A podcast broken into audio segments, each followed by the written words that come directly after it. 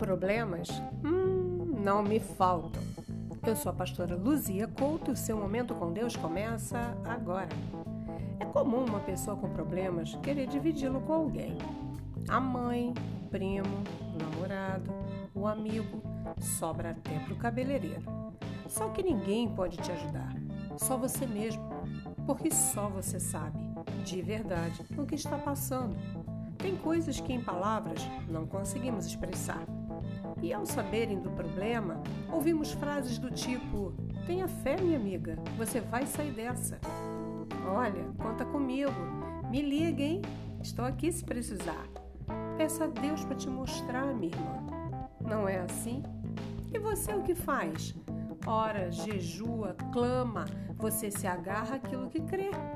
Então, aonde está o problema? Eu não vou me referir ao tempo de Deus, espera, não vai dar tempo de eu falar aqui. Mas a obediência, ao arrependimento, a mudança de atitude. Porque para muitas pessoas, ah, Deus já respondeu.